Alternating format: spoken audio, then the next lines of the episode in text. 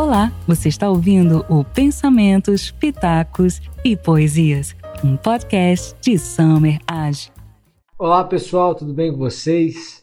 A gente vai conversar sobre um tema interessante, importante, que é a ideia da cultura do cancelamento. Quando a gente fala em cancelamento, eu fui ler algumas reportagens, alguns especialistas, o que diz o psicólogo, o psiquiatra, o que se estudou a respeito disso, para poder conversar com vocês e expressar a minha opinião. Cancelar é dizer que algo não deve existir, ou algo deve deixar de existir, não deve acontecer. Esse movimento, na verdade, teve início com o Me Too, movimento de mulheres, movimento feminista, de mulheres que haviam experimentado algum abuso. Isso começou em Hollywood e depois tomou espaço no mundo todo. As mulheres denunciavam abusos que experimentavam com a hashtag MeToo e os autores dos abusos eram cancelados. Houve condenações criminais, penas de prisão e houve cancelamento de projetos, de é, é, filmes, de séries, de peças de teatro, enfim. Então a primeira coisa que a gente percebe na cultura do cancelamento é que o alvo sempre ou na maioria das vezes é uma pessoa pública. É uma pessoa pública porque ela é um símbolo de uma atividade, de um produto, de uma ideia, porque ela tem poder de influência sobre as pessoas e porque as pessoas criam uma imagem dela. E é por isso que nasce a ideia da cultura do cancelamento. Quando eu digo que a pessoa deve ser cancelada, isso pode significar que produtos que ela vinculados a ela, ou serviços vinculados a ela, atividades vinculadas a ela, não devem ser mais consumidos de forma alguma. A ideia do cancelamento se expandiu para além de um movimento feminista e passou a defender outras pautas, como a luta contra o racismo, contra o machismo, contra a homofobia, e aí foi se expandindo a ideia do cancelamento. O problema está na dose. Nós já temos algumas pessoas que experimentaram cancelamento. Alguns artistas, alguma, algumas pessoas públicas, inclusive no Brasil. Todo mundo conhece a história da Gabriela Pugliese, que fez uma festa, e nessa festa, é, em tempos de pandemia, enfim, essa, in, é, essa insensibilidade gerou uma revolta na rede social. O outro caso é da Taíla Ayala, que lançou uma marca no ano de 2020 chamada Vírus 2020. Depois ela mudou a marca para a marca, destacando Amar em menos de 24 horas, porque ela foi cancelada.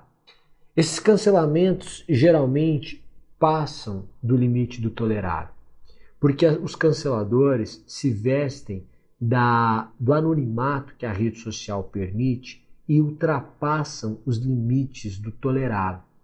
Utilizam e empregam palavras indevidas, são, é, é, penalizam as pessoas de forma desproporcional e, de certa forma, abalam as pessoas. Cancelar é dizer que algo não deve existir mais. É uma forma de justiça social. Alguém diz que aquela pessoa teve uma atitude insensível inaceitável. E é por isso que ela está sendo cancelada. O problema disso tudo é, em primeiro lugar, uma ausência de proporcionalidade. Para pegar um conceito do psiquiatra Galiano a Brazuna, ele diz assim: cria-se uma ideia de que a pessoa que errou naquele momento errará sempre da mesma forma.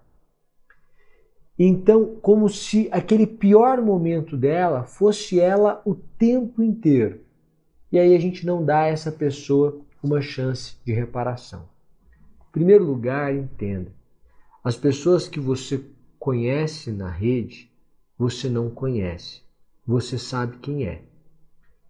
E essa ausência de convívio diário faz com que você crie uma imagem. Essa pessoa é responsável sim pela imagem que construiu, que quis construir, mas isso não revela inteiramente quem é. E essa mesma pessoa que teve momentos horrorosos e que foram capturados por uma câmera, também teve momentos maravilhosos, provavelmente, e que não foram capturados por uma câmera. Eu acho que as pessoas devem ser punidas. Mas para lembrar Porsche, é preciso que a justiça seja temperada com a clemência, que as pessoas também sejam perdoadas, ou pelo menos que a pena seja atenuada. A morte digital de alguém é uma morte em um mundo, em um universo. A gente tem uma vida física, a gente tem um mundo físico e a gente tem um mundo digital. Quando você força a morte digital dessa pessoa, você está matando alguém no mundo digital. E isso causa graves sequelas do ponto de vista emocional, psicológico, que talvez sejam irreparáveis. E não é só uma grave consequência financeira, porque pode existir essa consequência financeira. Mas é mais do que isso. Também é uma grave consequência do ponto de vista emocional. O que, que acontece? Nós sempre temos as primeiras pessoas que são canceladas. Essas pessoas servem como exemplo do que não deve ser feito. Com o tempo, as pessoas adquirem alguns hábitos. Se ela é, se manifesta de uma forma equivocada, polêmica, ela logo repara a sua fala, pede desculpas e vai aprendendo a lidar com isso. Só que algumas pessoas foram experimento ou são experimento nesse mundo novo de cancelamento. E o que nós percebemos é que por vezes as penas são desproporcionais. A pessoa tem uma atitude errada, grave, ela responde por, por esse erro dela, mas a proporcionalidade não existe.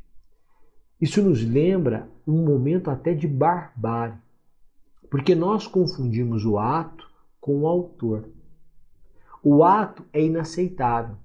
O autor deve pagar pelo ato, mas não deve morrer pelo ato.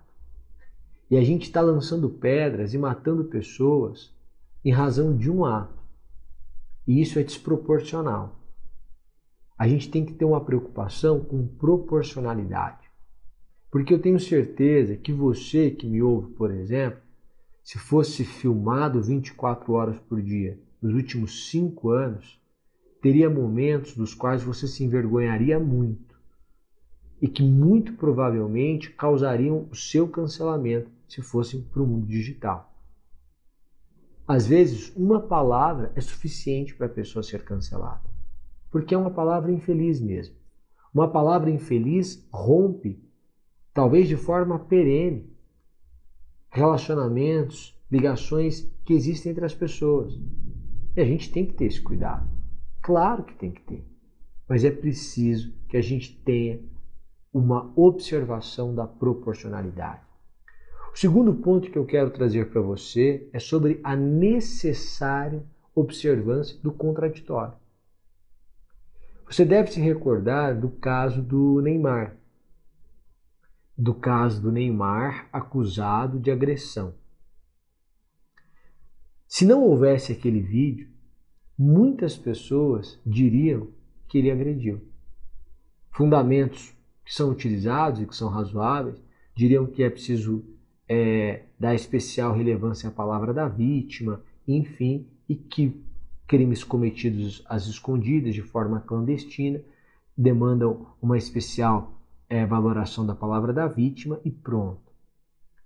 Outras pessoas nos criticariam se, por exemplo, apoiássemos um jogador no momento de jogar, enfim, torcêssemos por ele. Diriam que estaríamos referendando a atitude de um sujeito que praticou violência doméstica, violência de gênero. Mas o vídeo mostrou que a acusação, que trazia junto com ela feridas, machucados, fotos, na verdade não partiu dele. Isso gerou inclusive o arquivamento do feito. Agora você imagina se não existisse aquele vídeo, existisse apenas uma fala e somada à fala a marca de um corpo machucado. Qualquer um de nós ficaria constrangido em levantar o benefício da dúvida. Uma dúvida que é garantida pela Constituição quando consagra a presunção de inocência. O que eu quero trazer para você é o seguinte: às vezes o trecho que você assistiu, a que você assistiu, não reflete a verdade. Basta tirar uma, um texto do contexto para então é, criarmos ou criar-se um pretexto para convencer você de algo que não é verdade, mesmo que aquela pessoa tenha dito aqui. Por isso, você deve, em primeiro lugar, observar a proporcionalidade. É proporcional a reação, porque é um linchamento. Gente, é um verdadeiro linchamento digital. Segundo, respeitou-se o contraditório? Eu ouvi o outro lado? Ou eu já condenei de cara porque assisti um trecho de um vídeo? Ou a fala de alguém? Ou um trecho de texto? Terceiro, a própria Constituição veda penas de caráter perpétuo. Então eu pergunto para você: você tem observado isso? Porque às vezes as pessoas mudam. Se eu me encontrasse com você há 14 anos atrás, com 18 anos, a minha concepção de vida, as minhas ideias do mundo eram completamente diferentes das ideias de hoje. Houve uma mudança substancial, quase uma metamorfose, para lembrar é, Franz Kafka em A Metamorfose, de George Sampson. Você que me conheceu aos 18, que me conheceu aos 15, que me conheceu aos 20 e não me viu mais, não me conhece. Talvez conheça a minha essência, mas não conhece as minhas concepções de vida, porque elas vão mudando. Então não dá para a gente sair punindo as pessoas de forma perpétua, bárbara, sem contraditório, sem proporcionalidade, sem o benefício da dúvida e sem a possibilidade de uma nova chance. a gente está matando a autenticidade das pessoas. A gente vai acompanhando agora o Big Brother. Eu, eu confesso a vocês que eu assisti acho que o primeiro e esse agora. Teve um meio do caminho que era o do alemão. Mas este agora, eu estou assistindo alguns dias e acompanhando todos os dias, mas assistindo um outro dia porque é bem tarde. Tem um amigo de infância lá, que é o Caio. E o que você percebe na casa são as pessoas com medo disso, e isso matou a autenticidade de muita gente. As pessoas públicas estão começando a perder a autenticidade. Porque estão com medo.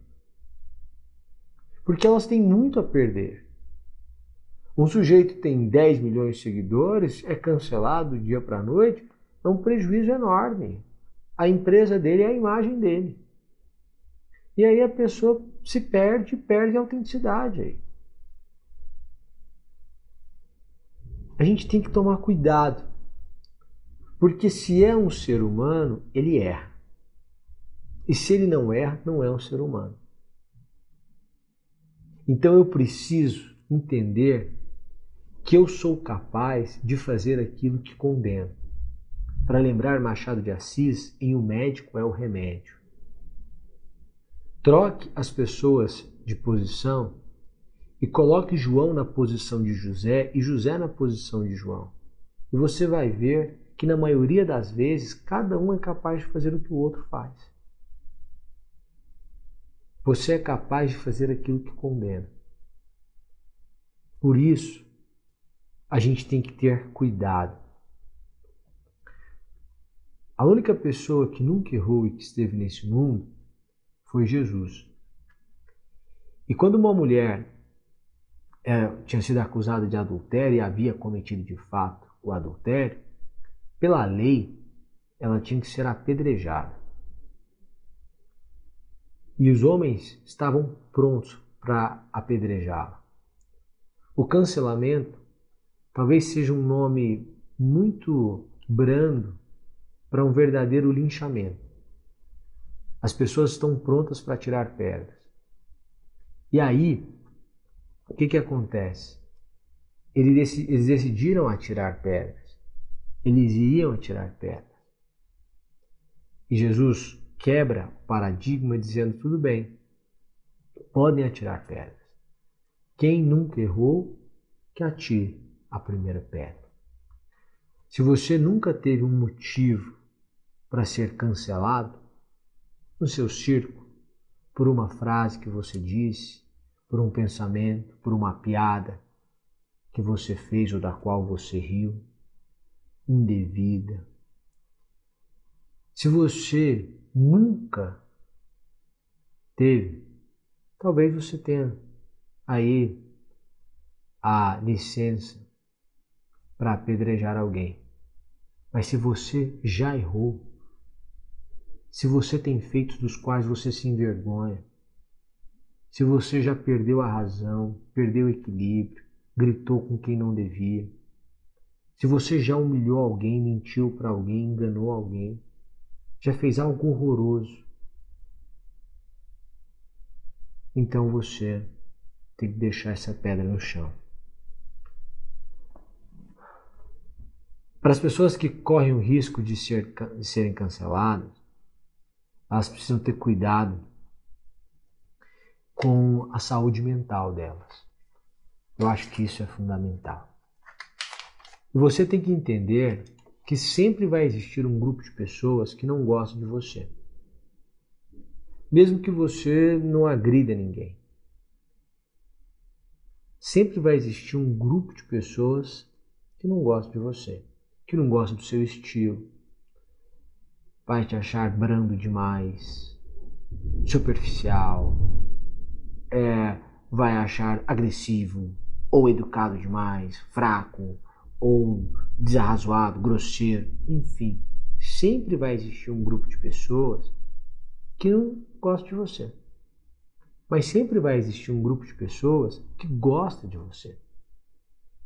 E o importante é que você fale a esse grupo de pessoas e que você revise. Revise valores, se forem necessários, mas sempre se perguntando concepções de vida. Não ser nem valores, mas concepções. Isso está certo mesmo? É isso. E para você que é cristão, eu quero deixar uma última mensagem. Quando você estiver diante de alguém que pode ser cancelado, que merece ser cancelado, eu gostaria que você pensasse o seguinte: Cristão significa imitador de Cristo. Então, a pergunta que você tem que fazer é: se fosse Jesus no meu lugar, o que, que ele faria? O que ele faria? Acho que essa é a pergunta que a gente tem que fazer. Você acha que ele apedrejaria? Você acha que ele cortaria? Você acha que ele mataria? Que ele cancelaria? Ou que ele perdoaria? Eu acho que essa é a pergunta que a gente tem que fazer. Os fatos podem ser inaceitáveis. As pessoas são perdoáveis. Nós aprendemos que o pecado, Deus tem aversão, mas Deus ama o pecador. E se a gente quer seguir essa linha, a gente tem que saber distinguir. A gente tem que ser contra o racismo, a homofobia, tem que ser contra a, o machismo. E a gente tem que aceitar que a gente está se reconstruindo, porque a gente foi criado numa sociedade completamente diferente. Quando a gente nasceu, 30, 40 anos atrás, há 30 ou 40 anos, evidentemente atrás, é, o mundo era completamente diferente, as concepções eram diferentes. Então a gente está se rearranjando, entendendo, aprendendo aprendendo que algumas coisas que pareciam aceitáveis são inaceitáveis. E daqui a um tempo elas se tornarão obviamente inaceitáveis. Claro. Mas isso é um processo de evolução da própria sociedade. Por isso eu quero deixar para você isso. Eu não aceito isso, aquilo, eu acho que isso está errado. Então, alguns pontos são inaceitáveis. Mas a pessoa que praticou esse comportamento pode ser punida. Eu não estou falando que ela nunca vai ser punida. Eu só estou dizendo para você não punir com pena de morte. Para você não pegar o pior momento da pessoa e dizer que essa é ela. Para você é, ter a concepção de que você seria capaz de fazer algo parecido com o que ela fez. E que você tem que aprender a perdoar. Porque se você tem essa concepção de vida cristã, a única pergunta que você deve fazer é o que Cristo faria se ele estivesse no meu lugar. Era isso, pessoal. Eu ativei os comentários. Vou até tirar o microfone então, que alguém disse que o áudio está ruim. Espera. Pronto. É um zumbido do microfone ao vivo. Mas eu acho que agora fica diferente o áudio, mas é... fica sem esse zumbido. Eu vou deixar a live salva. Ah, e se você quiser quiser compartilhar com alguém, sempre peço isso ao final, fique à vontade. É sempre uma honra, um prazer uh, esse nosso contato perene. Um grande abraço, uma ótima noite e até mais. Tchau, tchau, pessoal. Esse conteúdo foi extraído da live do professor Summer em seu perfil pessoal no Instagram. Obrigada e até a próxima.